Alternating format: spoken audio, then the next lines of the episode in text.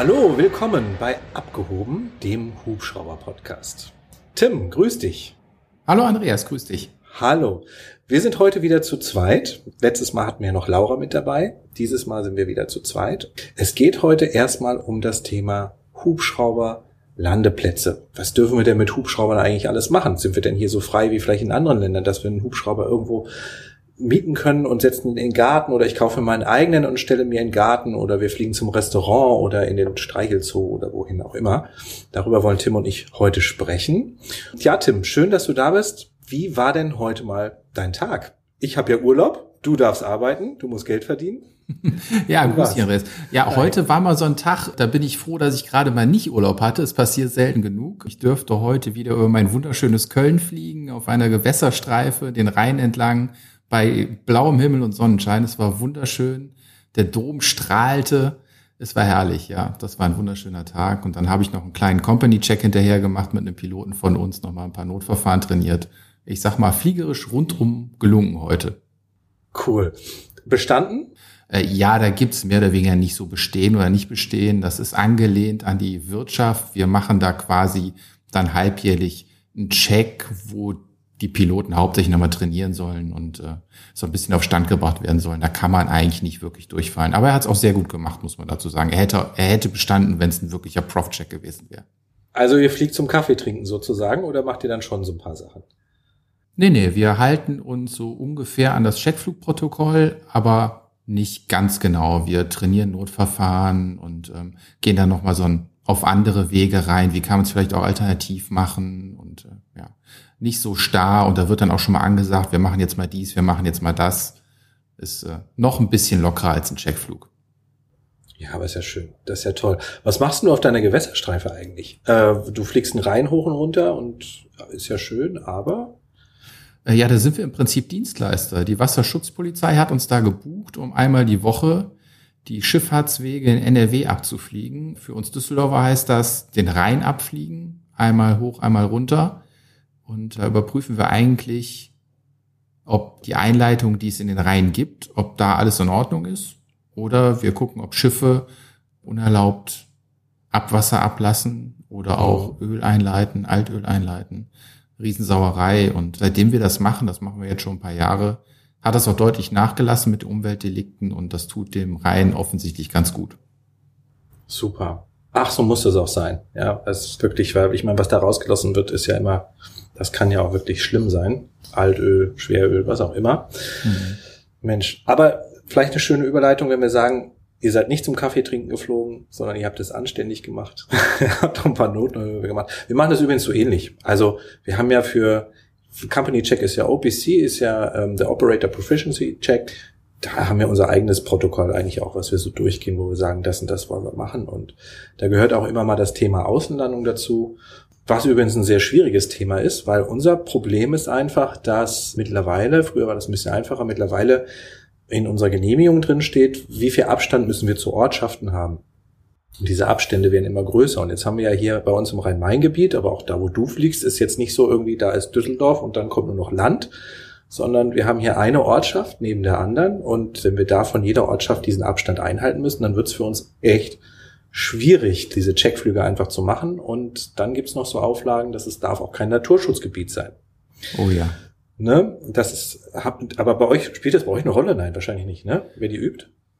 Ähm, wenn wir üben, schon. Also im Einsatzfall ist es natürlich im Endeffekt relativ egal. Klar. Wenn da ein ja. polizeilicher Einsatzgrund hinterliegt oder auch ein Rettungsgrund ja. irgendwo hinterliegt, dann ähm, ist ein Naturschutzgebiet erstmal nicht so wichtig. Aber wenn wir jetzt trainieren, doch, wir nehmen auch große Rücksicht auf die Vogelschutzgebiete am Rhein, ähm, auf mhm. die Umwelt 2000 heißen, glaube ich, die äh, kleineren Naturschutzgebiete, dann die großen Naturschutzgebiete, Landschaftsschutzgebiete, Wasserschutzgebiete.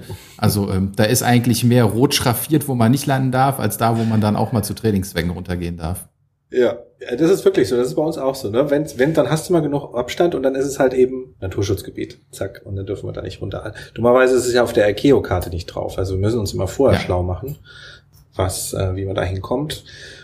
Und es ist natürlich auch nicht so spektakulär, immer wieder zu einem Hubschrauberlandeplatz hinzufliegen und zu sagen, ui, jetzt haben wir einen Motorausfall zufällig genau da, wo ein Helipad eben ist. Dadurch, dass es ja heute um diese Helipads geht in unserem Podcast, ist nämlich jetzt, und das ist eine Frage, die bekomme ich sehr oft gestellt, wie ist das denn, wenn ich mir meinen eigenen Hubschrauber kaufe und ich möchte mit den in den Garten stellen? Kann ich das denn machen? Kann ich da irgendwo mit hinfliegen auch eben? Und ähm, das ist immer wieder eine sehr spannende Frage, weil ja, das Problem in Deutschland ist eben einfach, also erstmal braucht man das Spielgeld dafür. Ja? Deine Maschine kostet, darfst du sagen? Äh, ich darf sagen, was wir damals bezahlt haben. Wir haben 10 Millionen bezahlt. Ich weiß aber auch, dass äh, die Bayern haben gerade die 145 bestellt, die drei, und die zahlen, glaube ich, 16 bis 17 Millionen pro Maschine. Wahnsinn unglaublich. Das ist ja echt Wahnsinn, ja. Also, das ist ein sehr teures Spielzeug, was wir da fliegen. Ja. Und naja, man muss ja für den kleinen Geldbeutel kann man ja auch weniger ausgeben, wenn man davon so sprechen kann. Also wenn wir jetzt mal sagen, jemand kauft sich eine, eine Gimbal zum Beispiel, die liegt so bei knapp 400.000 Euro. Das hängt ja wie beim Auto auch immer von der Ausstattung ab. Oder eine Robinson 44, die liegt so bei einer halben Million bis dreiviertel Millionen, je nach Ausstattung. Also wenn man diesen Spielgeldkreis überwunden hat sozusagen und man wohnt nicht innerhalb von einer Ortschaft, sondern außerhalb von einer Ortschaft, dann könnte man, wenn man relativ alleine lebt, das Glück haben, dass man sich so einen Hubschrauber auch mal in den Garten stellen kann. Und ähm, jetzt ist aber das Problem, nur weil der da steht, heißt es nicht, dass man da ständig starten und landen darf, weil es ist einfach so, wenn man da öfter startet und landet, braucht man für jeden Start und für die Landung eine Genehmigung. Und dann denken sich halt viele, oh, dann baue ich mir halt ein Helipad im Garten, ist doch überhaupt kein Problem. Leider nein. also theoretisch jedenfalls ist das möglich. Erstmal braucht man die Fläche dafür. Ja, das ist nicht nur dieser runde Kreis, sondern ich brauche einen Anflugsektor, ich brauche einen Abflugsektor. Es darf kein Naturschutzgebiet sein. Es darf auch nicht irgendwie die seltene Bachstelze dabei irgendwie äh, durcheinander gebracht werden, die da um die Ecke wohnt. Ich muss das Ganze von der Behörde genehmigen lassen. Das ist mit hohen Auflagen verbunden. Und vor allen Dingen, es wird ausgehangen. So kenne ich es jedenfalls. Vielleicht geht es auch irgendwo anders, aber es wurde dann bei den Leuten, die das gemacht haben, wurde es ausgehangen, sodass jeder nochmal Widerspruch einlegen konnte.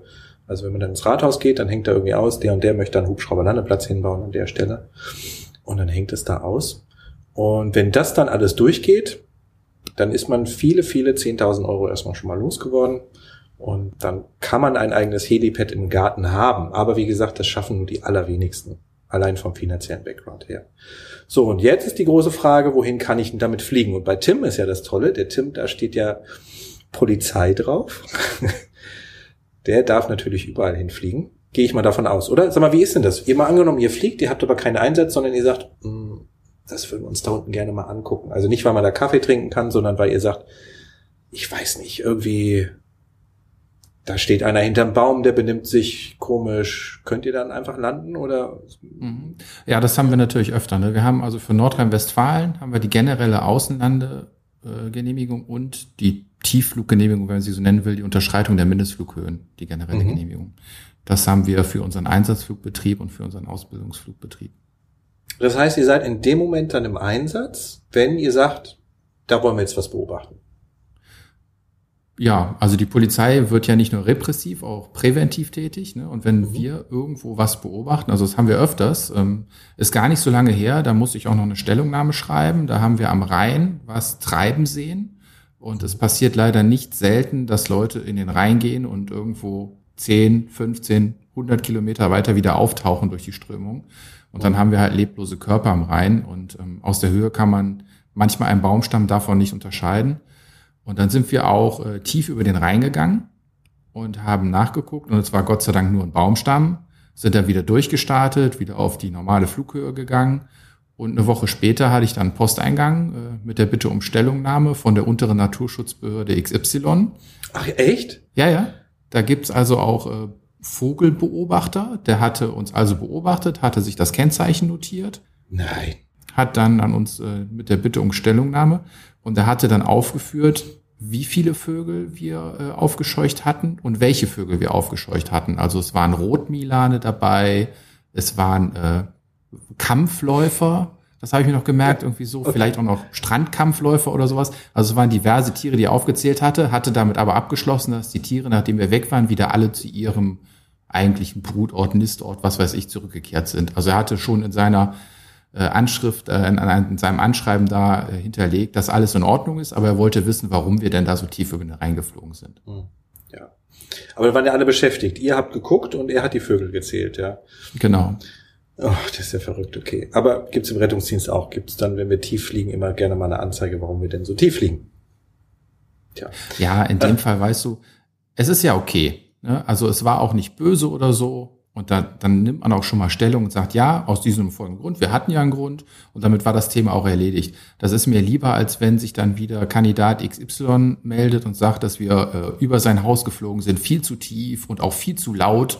Ich hatte auch schon mal eine Stellungnahme, wo mir vorgeworfen wurde, dass ich absichtlich laut über sein Haus geflogen bin. Da frage ich mich, wo wir den Knopf haben, wo ich nochmal absichtlich lauter stelle. So ich zeig dir mal das Menü. Ja, den Schalldämpfer aus dem Auspuff Genau. genau. Ja. Das nervt dann. Aber sowas okay, äh, das kann ich auch nachvollziehen. Wenn da jemand so into it ist und diese Vögel schützen will, ja. dann äh, ist es auch legitim, dass er da mal nachfragt, warum wir das denn gemacht haben.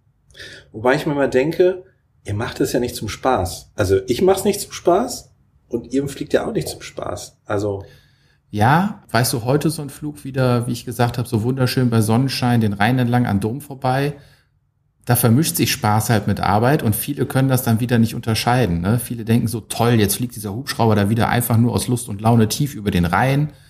Äh, ja, nein. Ne? Ähm, aber diesen, diesen Twist, den kriegen viele nicht, dass das halt auch mit Arbeit zu tun hat. Hm. Okay, verstehe, ja. Ach krass, okay, das heißt, aber was ist denn mal angenommen, ihr habt jetzt einen Fall, wenn wir da jetzt nochmal kurz an der Außenlandegenehmigung hängen bleiben, weil wir beim Thema Hubschrauberlandung sind, ähm, ihr habt irgendwie oh, wir machen es wie im Film, eine Verfolgungsjagd und ihr fliegt aus NRW raus. Und jetzt bleibt dieser Fluchtwagen über der Landes, nee, über, über der Bundeslandesgrenze sozusagen drüben stehen. Bei uns in Hessen.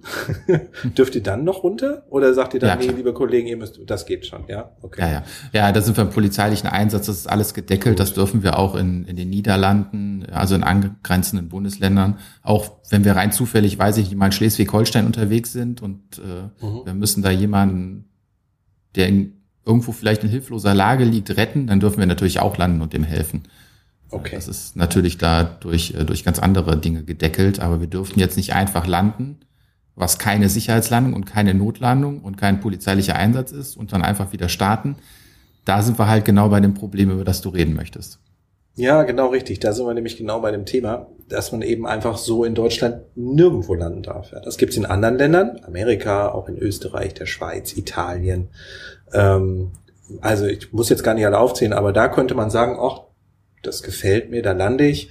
Ähm, klar gibt's jetzt wie in Italien zum Beispiel, muss man das einfach vorher nochmal der Polizei melden. Da gibt's sogar eine App für, da tippst du ein, da will ich landen zu der Uhrzeit. Ähm, und dann, dann landest du da einfach. Ja, ähm, fertig, bumm, aus Interessieren tut's da wirklich, glaube ich, niemanden, weil die kriegen so 2500 Meldungen am Tag. die guckt natürlich auch keiner durch. ja, und hier in Deutschland ist es eben einfach so, du musst, wenn du mit einem Hubschrauber außenlanden willst, wenn du deinen eigenen privaten Hubschrauber hast, musst du halt leider immer eine Außenlandegenehmigung haben. Da gibt's unterschiedliche Möglichkeiten. Entweder du hast eine, die überall gilt oder fast überall, weil du ähm, ich will jetzt gar keinen Namen nennen, äh, lass mich überlegen, wie mache ich am besten, wie der Inhaber einer großen Baumarktkette zum Beispiel. Der fliegt dann zum Beispiel seine Baumärkte irgendwie einmal im Jahr ab. Oder wen man doch nehmen kann, das kennt man ja, der Herr Krupp von Trigema. Mhm. Der hat doch auch eine eigene, der hat eine eigene Maschine, ne? Der fliegt ja auch ja. seine Läden immer ab.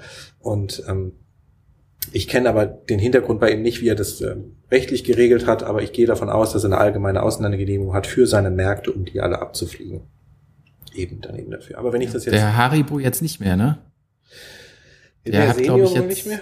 Nee, der Senior jetzt sowieso nicht mehr, leider. Ja. Ähm, aber auch der Junior hat, soweit ich gehört habe, das mit dem Hubschrauber jetzt auch gecancelt. Der hat den wohl verkauft. Ja. Ach ja.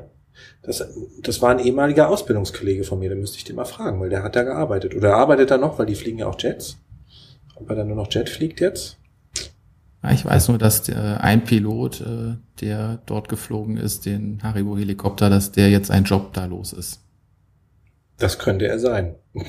okay, ich muss ihn mal fragen, der arme Kerl mit das Kind. Ja, weil der hat ja auch am Jahr, ich weiß nicht, kennst du das Schlosshotel Jakobsberg? Mhm. Ja, da hat er ja dann auch teilweise den Stehen gehabt, ja. Genau, ja. Genau, also das heißt, wenn du irgendwo landen willst, dann brauchst du diese allgemeine Außenlandegenehmigung, die man beantragen kann beim Regierungspräsidium des jeweiligen Bundeslandes. Und der Antrag ist dann so drei, vier, fünf Seiten lang, je nach Bundesland. Und da muss man reinschreiben, warum und wie viele Stunden hast du, welche Lizenz, von wann bis wann willst du da landen, wie viele Landungen willst du da machen. Du musst Fotos beilegen, einmal aus Google Earth und da müssen die Anflugwege drin beschrieben sein. Und du musst auch persönlich, so machen es die meisten, einmal vor Ort gewesen sein, weil es könnte ja sein, dass Google Earth gar nicht mehr aktuell ist. Und dann steht da auf einmal ein Altersheim, sage ich jetzt mal, statt einer grünen Wiese, irgendwie, wo du landen wolltest, ja, und dann passt es natürlich nicht mehr. Und dann kriegt man irgendwie zwei, drei, vier Wochen später Post, kostet, weiß ich nicht, ich glaube 100, 150 Euro und dann darf man da einmal landen. So, und dann hat man das einmal gemacht und dann wird man relativ schnell feststellen, verdammt, wo fliege ich denn das nächste Mal hin? Es gibt in Deutschland auch ein paar Hubschrauberlandeplätze, die ähm, zugelassen sind, wo man regelmäßig landen kann. Ich weiß nicht, wie viel es bei dir in der Ecke gibt, Tim? Weißt du das? Gibt es da überhaupt welche in der Nähe von Düsseldorf? Kann ich dir absolut nicht sagen. Hab weißt du nicht? Okay. Keine Aktien drin. Ich auch nicht. Also Düsseldorf gar keine Ahnung und die hier im Umkreis von mir in den nächsten 100 Kilometern würde ich mal sagen, wo man offiziell hinfliegen kann, glaube ich maximal eins. Oder ich würde sogar auf 200, 300 Kilometer fast gehen. Aber bin ich mir auch nicht sicher. Also ich zähle die auch nicht, weil es gibt das benannte Schlosshotel Jakobsberg, von dem ich eben gesprochen habe, ähm, was sehr schön am Rhein liegt bei Boppard. Da kann man dann auch lecker essen gehen, Golf spielen. Und das gehört auch zu Haribo dazu. Deswegen hat man da eben drüber gesprochen. Da liegen dann so ein paar Marmor-Haribo-Bären auf dem Golfplatz rum. Das ist eigentlich echt ganz schön da. Und du kriegst 10 Kilo Haribo, nee, du kriegst 4 Kilo Bruchware Haribo für 10 Euro. Wenn der Preis noch stimmt. das ist nicht schlecht. Da wo ich geboren bin, in Solingen gibt's auch ein Haribo-Werk. Da waren wir auch immer beim Werksverkauf. Ja, siehst du, genau, die machen da auch so ein bisschen sowas dafür. Das ist echt schade in Deutschland, dass es dann das Ganze nicht so verbreitet ist, weil auch das in anderen Ländern ganz normal ist. Ich habe in meiner PPL-Ausbildung damals in Amerika, bin ich nach Portland runter in die Stadt geflogen zum Einkaufen mit dem Hubschrauber. Musst ja Stunden sammeln. Da gibt's ein Parkhaus mit Hubschrauberlandeplätzen drauf, dann fliegst du dahin, gehst shoppen und dann fliegst du wieder zurück. So. Ja, da ganz normal Amerika, hier absolut unvorstellbar. Unvorstellbar. Ich hatte ja mal schon mal irgendwo, aber nicht bei uns im Podcast, hatte ich ja schon öfter mal drüber gesprochen. Du darfst hier mit einer Robinson oder mit einem einmotorigen Hubschrauber, es kann auch ein Eichhörnchen sein, ähm, darfst du ja nicht mehr als äh, drei Meter über dem Boden in der Umgebungshöhe landen. Also sprich, wenn du irgendeine Autogarage hast, die ist drei Meter hoch, dann darfst du da mit einmotorig nicht mehr landen. In Amerika landest du halt auf dem Hochhaus. So, passiert auch nicht viel mehr. Aber gut, das ist wieder ein anderes Thema. Jetzt ist es halt so, wenn wir beruflich unterwegs sind, dann haben wir natürlich eine allgemeine Außenlandegenehmigung, aber immer nur für den Bereich, ähm, für den wir eingesetzt werden. Beim Tim ist es dann eben für seinen Beruf, bei mir ist es dann zum Beispiel für die Rettungsfliegerei. Und wenn wir jetzt zum Beispiel unsere Pipeliner losgeschickt werden, dann dürfen die außen landen. Wenn die halt sehen, da bohrt einer gerade irgendein Bauer seinen Brunnen ins Feld, und der ist direkt über der Gaspipeline, dann dürfen die natürlich landen und schreien, stopp, stopp, ne, arbeiten sofort einstellen, da liegt eine Gaspipeline. So hat dann sozusagen jeder, jeder seinen Zweck. Aber auch da gibt's wieder Ausnahmen. und zwar ist es dann einfach so, es gibt noch andere Landeplätze in, in, in Deutschland. Es gibt zum Beispiel einmal die Paragraph 6 Landeplätze. Das sind die zugelassenen Hubschrauber-Landeplätze, wie wir eben drüber gesprochen haben, am Haribo-Schloss. Und dann gibt es zum Beispiel noch die Public Interest Sites, das äh, abgekürzt PIS. Das sind die Landeplätze, komische Abkürzung, aber wenn man damit nichts zu tun hat, versteht man es natürlich nicht. Das sind dann die Landeplätze, die zum Beispiel von früher noch übrig geblieben sind. Also sprich, ähm, vor dieser EASA-Zeit, ähm, ich kann ja nicht sagen, von wann die Landeplätze teilweise sind, aber uralt, da hat sich dann irgendein Krankenhaus oder irgendeiner mal irgendwie der irgendwas mit, ähm, mit Gesundheit zu tun hat, hat sich zum Landeplatz irgendwie in den Garten gemacht, bei der Reha-Klinik zum Beispiel, und ein Haar mit ein paar Steinen drumherum fertig. Genehmigung kam vom Land fertig. So, jetzt hatte man aber gesagt, nachdem die ASA kam, das, das können wir überhaupt nicht mehr zulassen heutzutage. Ja, aber die waren ja zugelassen, die waren ja da. Früher konnten wir ja da so einfach starten und landen. Also musste man das irgendwie versuchen, so mit aufzunehmen und dadurch hat man diese, diesen Public Interest Site, äh, das Thema eben entworfen und gesagt, okay, pass mal auf, das sind Landeplätze, da dürft ihr landen, aber eben nur, wenn es dafür auch wirklich einen Grund gibt, wie zum Beispiel, ja, wenn wir da wirklich jemanden hintransportieren. Ja, und äh, dann wissen wir auch schon, wenn wir an solchen Landeplätzen landen, wir haben nicht die Bedingungen, die du idealerweise an einem Landeplatz hast, wie an einem modernen Krankenhaus, wo wir Hindernisfreiheit haben, nach hinten irgendwie weggehen können, dieser typische Steilstart, nenne ich ihn jetzt einfach mal Klasse A, da rausgehen, sondern du hast halt wahrscheinlich irgendwie nur so ein Loch und da ist irgendwo so ein Haar unten auf dem Boden und dann gehst du da senkrecht rein. Wenn dann halt ein Triebwerk ausfällt, dann geht sowieso nur noch runter. Das sind einfach diese Landeplätze, die einfach nicht mehr über diese modernen Zulassungsmöglichkeiten verfügen. Aber das Problem an der Geschichte ist, dass es davon noch ziemlich viele gibt. Und ich glaube, es sind in Deutschland, ich kenne die genaue Zahl nicht, da gibt es Kollegen von mir, die kennen es, aber ich glaube um die 2000 Stück. Hm. Ja, also wirklich eine ganze Menge, sind nicht wenige, die so im EASA-Universum so rumschweben und da sind und aber irgendwie nur so halb zugelassen sind, sage ich jetzt einfach mal. Ja. Mhm. Und du kriegst sie aber auch nicht mehr zugelassen. Und wenn du es einmal wegmachst, ist es weg. Dann genau, das ist es. Ne? deswegen ja. gibt's die halt auch alle noch, weil jeder weiß, okay, ja. sobald ich da einmal äh, sage, okay, das war's jetzt, kriegst du nie wieder. Das, genau. äh, ich glaube, da gibt's in NRW dann mit Sicherheit auch sehr viele. Ich komme an so vielen äh, gemalten Haars vorbei, äh, wo ich gar nicht weiß, ob die da einfach auf Boden gekritzelt wurden ob, äh, oder ob das mal ein, ein Piss war oder nicht oder ist. Ja. Und, ähm, ja. Aber ich, ich finde, sowas trägt dann auch Stilblüten, dass Landeplätze gar nicht mehr im Krankenhaus sind, die man heutzutage zulässt. Ne, entweder du nimmst unfassbar viel Geld in die Hand als Krankenhaus und machst einen Dachlandeplatz, mhm. aber ähm, das fällt mir auf bei uns in der Nähe von Düsseldorf von der Staffel in Mettmann. Da ist auch auf einem Feld auf einmal ein Landeplatz für einen Rettungshubschrauber und das Krankenhaus ist so ein mhm. Kilometer weg, würde ich sagen weil das einfach die nächste Möglichkeit war, einen halbwegs bezahlbaren Landeplatz zu machen, den man nicht aufs Dach pflanzt. Genau, so ist es. Ganz genau richtig, ja. Das ist, äh, aber da ist immerhin schon mal einer da. Es gibt auch viele Krankenhäuser, die sagen, pff, wir bauen uns gar keinen Landeplatz hin, die kommen doch so oder so, weißt mhm. du? Und äh, das ist ein riesen riesen, riesen, riesen Thema, weil eben nämlich genau das so oder so eigentlich gar nicht so richtig geht in der Rettungsfliegerei. Also wenn wir jetzt nicht irgendwie einen Menschen hinten drin liegen haben, der wobei Gefahr oder für Leib oder Leben ist, dann dürfen wir ja nicht einfach so eben landen, weil dem Patient ist, dem geht's gut, der ist ja versorgt und dann müssen wir halt irgendwo hin, wo ein offizieller zugelassener oder wo einfach ein Hubschrauberlandeplatz ist, wo wir mit dem Patienten landen können. Ja, dann werden die halt manchmal echt noch über weite Strecken mit dem Auto transportiert und das ist ja auch ein Problem, dass in der Zeit Rettungsmittel gebunden sind. Ne? Der Kranken, also der Rettungswagen, der muss eine, weiß ich nicht, 20 Minuten da irgendwie hinfahren oder eine Viertelstunde und bis die den übergeben haben und dann wieder zurück. Der Hubschrauber steht noch länger. Das ist ein Riesenthema und vor allem dieser neuen Krankenhausreform, da hatte ich neulich bei mir auf dem Instagram-Kanal einen Artikel zugepostet, da heißt es jetzt sowieso, du musst Du brauchst nur einen eigenen Landeplatz, wenn im Umkreis von 30 Kilometern, also wenn du nicht so ein maximal Superversorger bist, mhm. sage ich jetzt mal, wenn im Umkreis von 30 Kilometern kein Level 2 Krankenhaus ist. Ich bin da nicht so tief drin, aber irgendwie sowas. Und jetzt fahr mal 30 Kilometer mit dem Rettungswagen. Erstmal bis du da bist, dann Übergabe halbe Stunde oder dreiviertel Stunde, je nachdem, wieder dann die 30 Kilometer zurück, wie lang da zwei Rettungsmittel einfach stehen. Für was man auch anders machen könnte, einfacher ja. eben. Ja. So. Und wie du so schön gesagt hast, die neuen Krankenhäuser oder die, die sich leisten können, die bauen sich halt oben nachträglich oder gleich beim Neubau einen richtig schönen Hubschrauberlandeplatz oben mit drauf, den wir natürlich auch toll anfliegen können. Ja. Und ähm, der darf dann natürlich auch nur eingesetzt werden, wenn wir wirklich im Einsatz sind. Also da können wir auch wieder nicht landen, wenn wir keinen Einsatz haben. Ja, ohne Einsatz geht's nicht. Es darf auch kein ziviler Hubschrauber da landen und sagen, ich setze mal kurz meine Frau oben ab was ich aber immer machen würde, ist, wenn ich zum Beispiel einen Passagier an Bord habe und dem geht's furchtbar schlecht, also mal angenommen, ich mache einen Rundflug und sage dann hier, äh, da unten ist ein Krankenhaus, Herzinfarkt, keine Ahnung, wir gehen direkt runter und landen. Da würde ich auch so lang. Dann, ja. Gefahr für Leib oder ja. Leben, ja. Das ist auch äh, in Duisburg steht ja der Christoph Neun von der Bundespolizei besetzt. Ähm, mhm. Und die haben auch einen Dachlandeplatz aber die landen auch immer unten an ihrer Station, außer sie haben halt einen Patienten, den lassen sie oben raus und dann setzen sie ihren Hubschrauber wieder unten an die Station. Ja. Ach ja. Siehst du mal, in Duisburg war ich noch nicht. Die, die lassen oben den Patienten raus und setzen sich dann wieder unten hin, sozusagen. Mhm. Ah, okay. Siehst du, einen haben die unten. Ja, okay, verstehe. Mhm.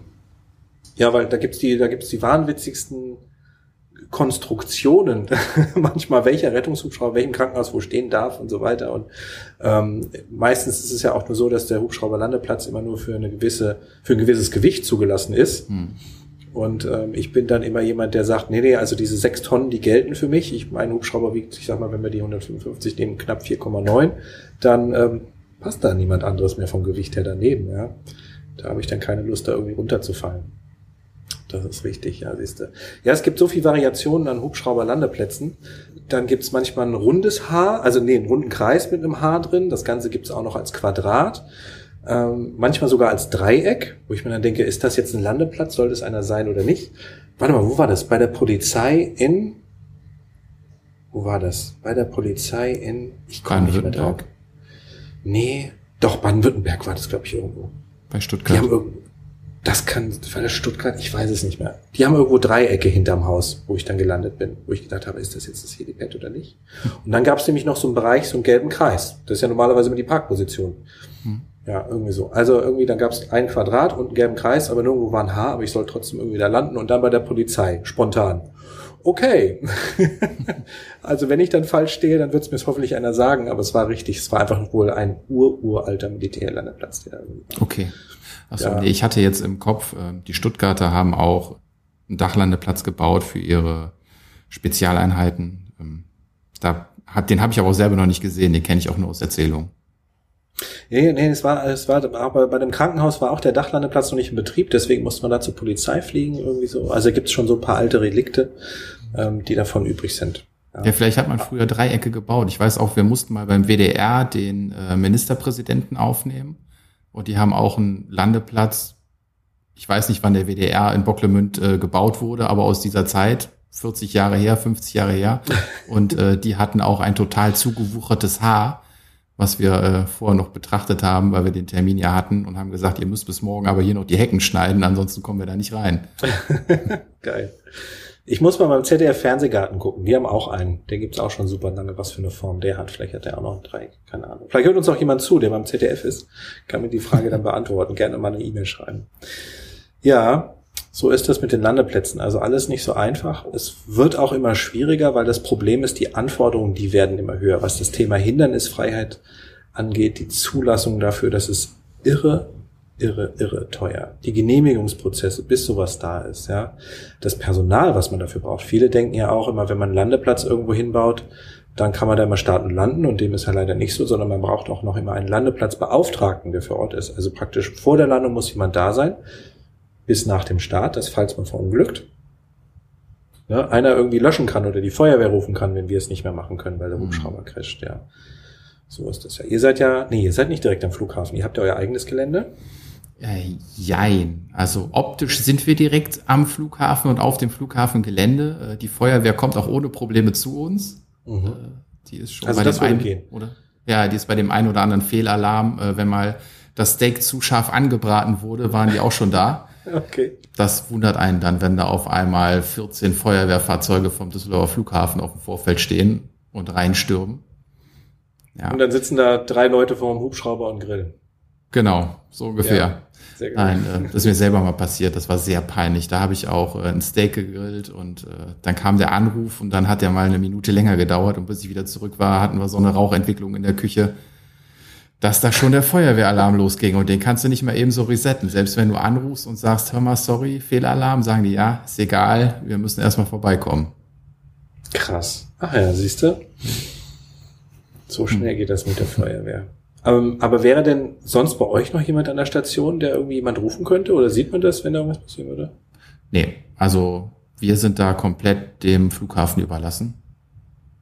Okay. Gerade im, im Nachtdienst oder so. Oder wenn der Tagesdienst rum ist, ich sag mal so zwischen sechs und sechs, also sechs Uhr abends und sechs Uhr morgens, ist da kein weiterer außer die Besatzung, der das mitkriegen würde. Aber dadurch, dass wir halt doch noch auf dem Flughafengelände sind, rein faktisch ähm, kriegen das dann andere mit und würden dann wahrscheinlich schon die Feuerwehr benachrichtigen. Die, die Flammen sieht man also wenigstens. Die Flammen sieht man. Auch ja, vom Tower gut. dann. Auch Wir haben ja den höchsten Tower mindestens Deutschlands.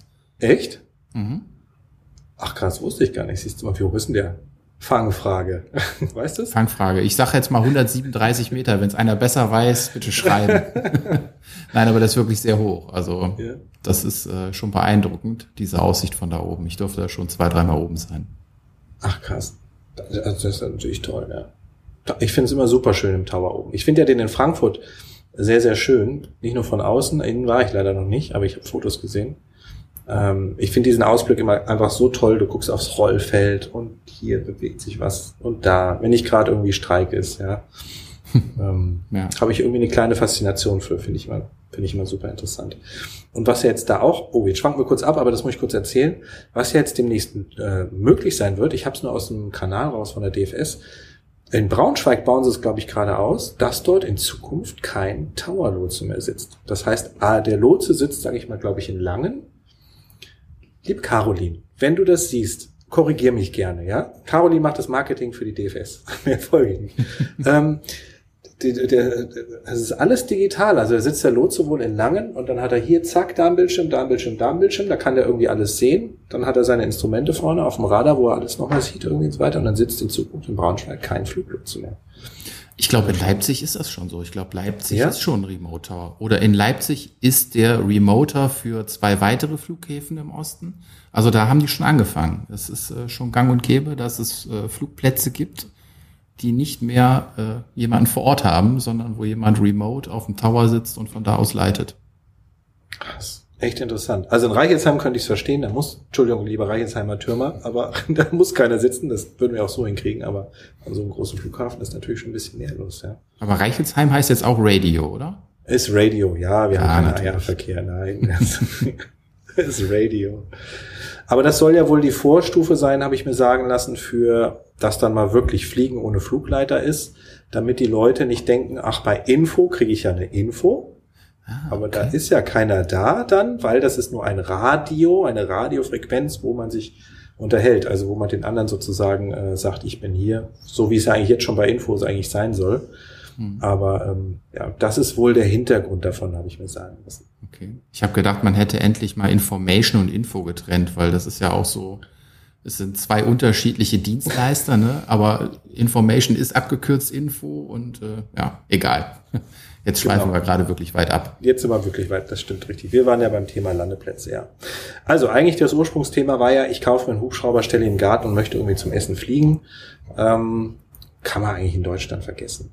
Ja, kann man leider wirklich in Deutschland vergessen. Sei denn, man hat so viel Spiegel, dass man sich ja den Hubschrauber leisten kann, ähm, wo wir schon darüber gesprochen hatten, dass man wahnsinnig viel Geld eben äh, da erstmal da investieren muss. Dann kommt ja die Wartung noch dazu, da kommt der Sprit dazu, die Versicherung kommt dazu, alle möglichen anderen Gebühren kommt dazu. Das ist einfach so teuer. Und dann kommt noch der Spaß eben nicht laufen vom Helipad zu Helipad zu fliegen, sondern eigentlich fliegt man ja nur von Flugplatz zu Flugplatz als Privater, also Hubschrauber fliegen ist dann mehr doch was fürs Herz als dass man hier in Deutschland Nutzen dafür hat. Im Gegensatz wieder, ich nenne es gerne Amerika. ja, das ist wirklich eine tolle Ecke, um das mal zu machen. Ja, stimmt schon. Gleich kommst du ja auch mal nach Amerika, Tim, und kannst da fliegen. Ja, ich höre ja immer mehr davon. Äh, es, es kribbelt schon in den Fingern, aber die FAA-Lizenz, oh Mann, ich weiß nicht, mich da nochmal reinknien. Mir graut jetzt schon vor IFA. Ich meine, du kannst die relativ simpel in der FAA-Lizenz wandeln, die EASA. Ich bin mir nicht sicher, ich bin auf dem Thema nicht mehr so fit drin, aber ich glaube, das ist ja, nicht wirklich viel Arbeit. Aber es ist halt der, ein bisschen was musste machen, das ist klar. Der Weg ist wahrscheinlich wieder einfacher als der andersrum. Ja, ist wirklich so. Der Weg ist einfacher als der andersrum. Da würde ich dir empfehlen, nimm den Fluglehrer und äh, dann soll der auf dich aufpassen. Kannst du dir auch das Funken sparen, ja, dazu. Ja, das ist richtig. Wie, Tim, wie macht ihr das in der Ausbildung, wenn ihr Außenlandungen übt? Mhm. Fliegt ihr da auch mal ein Helipad irgendwo an? Kannst du dich da in deiner Zeit zur Ausbildung erinnern? Ja, jein. Also es ist kein Teil der CPL-Ausbildung bei uns. Aber wir machen es in der taktischen Ausbildung, weil wir zum Beispiel ein hohes Sicherheitsverhandlungssaal in Düsseldorf haben vom Oberlandesgericht mhm. mit Dachlandeplatz wo dann wirklich die ganz harten Jungs verhandelt werden. Dafür brauchen wir natürlich eine, eine Einweisung. Da gibt es ein paar Einweisungsberechtigte bei uns und alle neuen Piloten werden da in den Dachlandeplatz eingewiesen. Und da ist es genau wie du sagst, da muss man sich vorher anmelden, dass dann auch Leute vor Ort sind, dass dementsprechend auch Feuerwehr eingewiesenes Personal vor Ort ist und etc. Ähm, das ist so der einzige, das einzige Helipad, der einzige Dachlandeplatz, den wir offiziell anfliegen, soweit ich weiß. Hm. Aber es ist, offiziell ist es kein Teil der Ausbildung sozusagen. Es wird halt genau, einfach ja. dann da gemacht, wenn du fertig bist. Sozusagen. Genau, es ist eine taktische Schulung dann. Ja. Ist aber im Zivilen nicht anders. Also da ist ein Helipad anfliegen, ist zwar schön, wenn du es die Möglichkeit hast, aber dadurch, dass es eigentlich fast keine gibt, ähm, oder nur sehr, sehr wenige, ist es auch nicht Teil der Ausbildung. Ich mache es sehr gerne mal, wenn ich die Möglichkeit habe, entweder in der Ausbildung oder in der Prüfung, dass die Schüler es wenigstens einmal gemacht haben. Hm. Aber ist eigentlich schade, ja, ne? ne?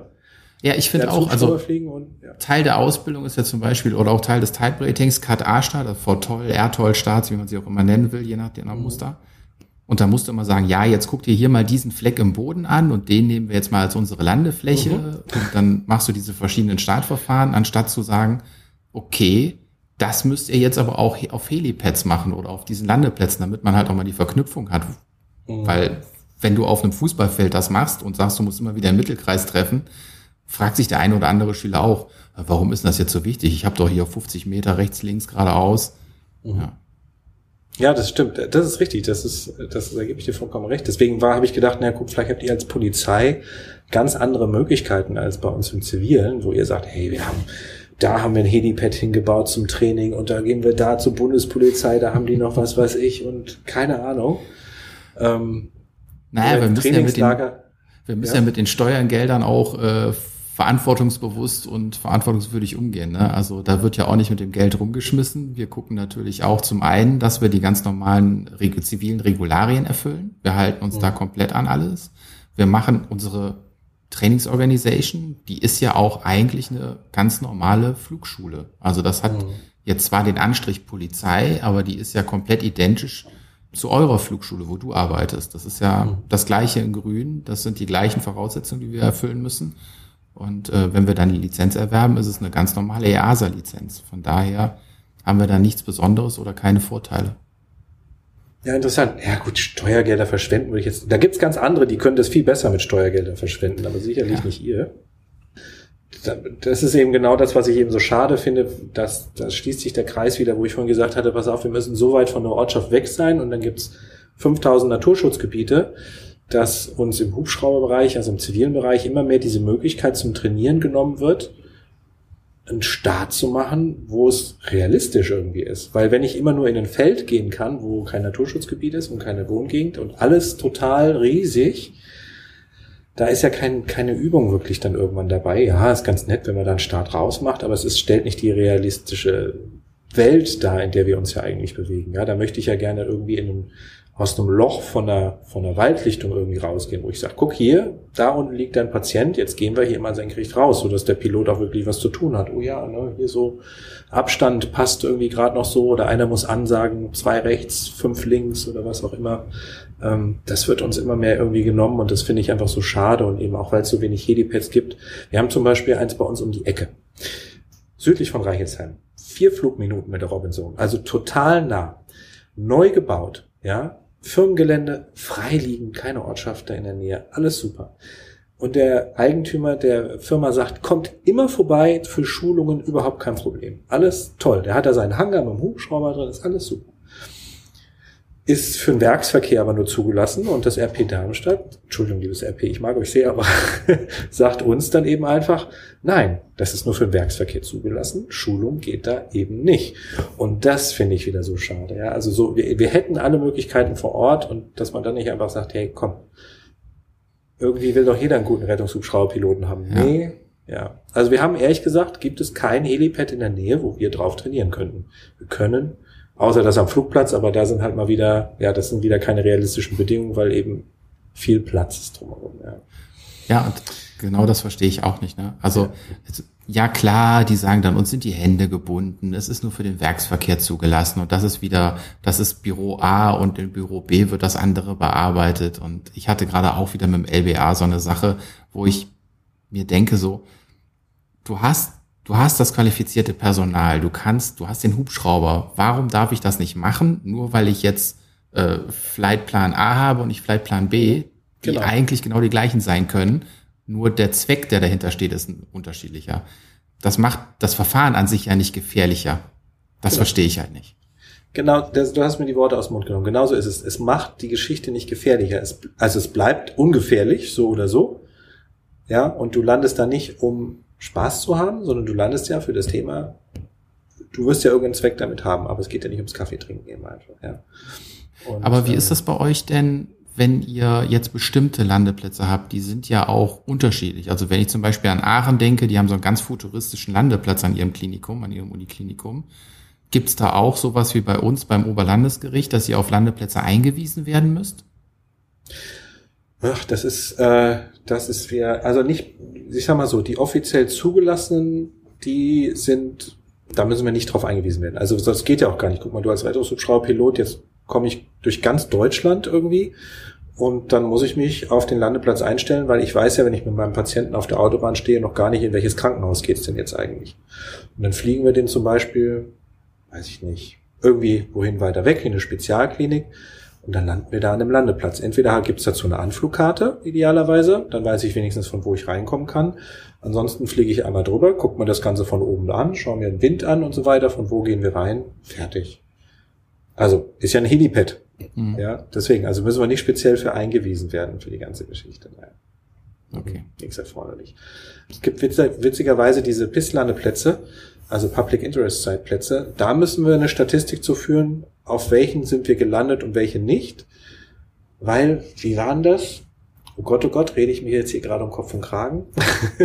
ich überlege jetzt nämlich gerade, weil wir hatten, wir wollten mal sagen, pass mal auf, wir nehmen alle mit bei uns ins Portfolio rein. Da hat dann das Luftfahrtbundes immer wieder gesagt, nee, das geht irgendwie nicht. Ich weiß gar nicht mehr, wie das war.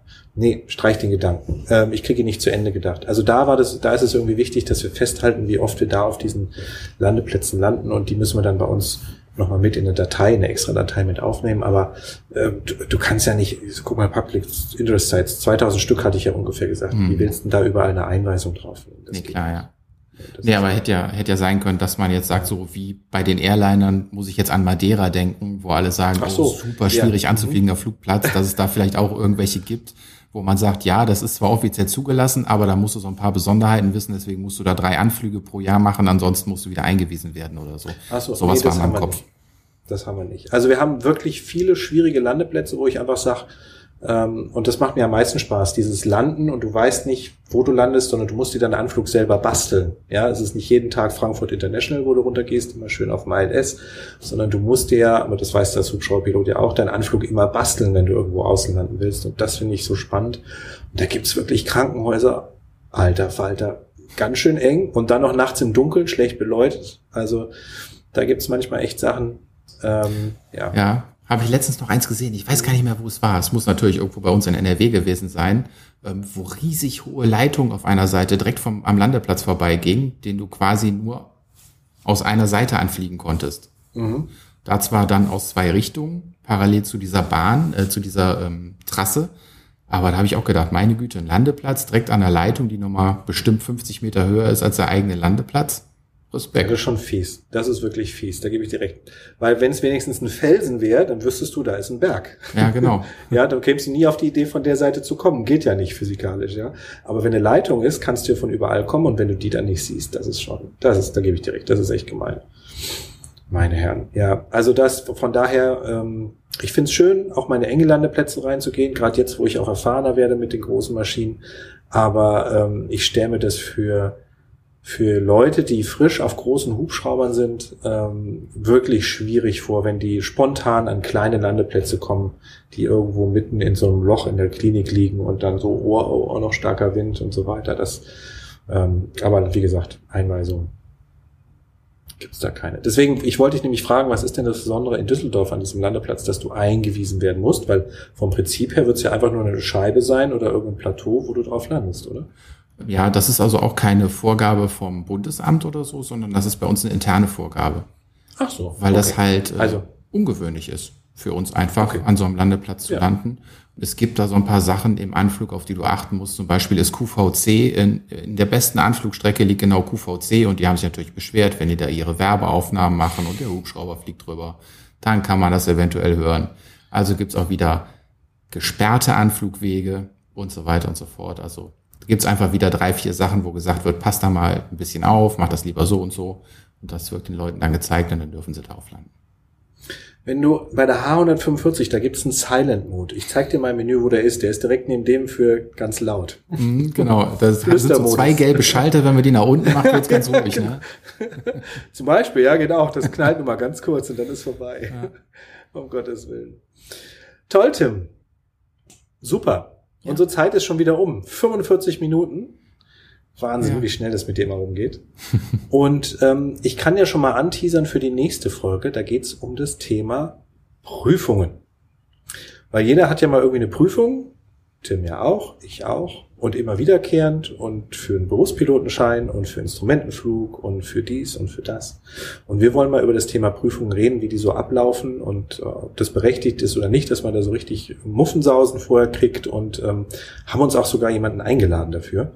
Einen ähm, ehemaligen Schüler sozusagen, der jetzt gerade seine Berufspilotenprüfung ähm, bestanden hat.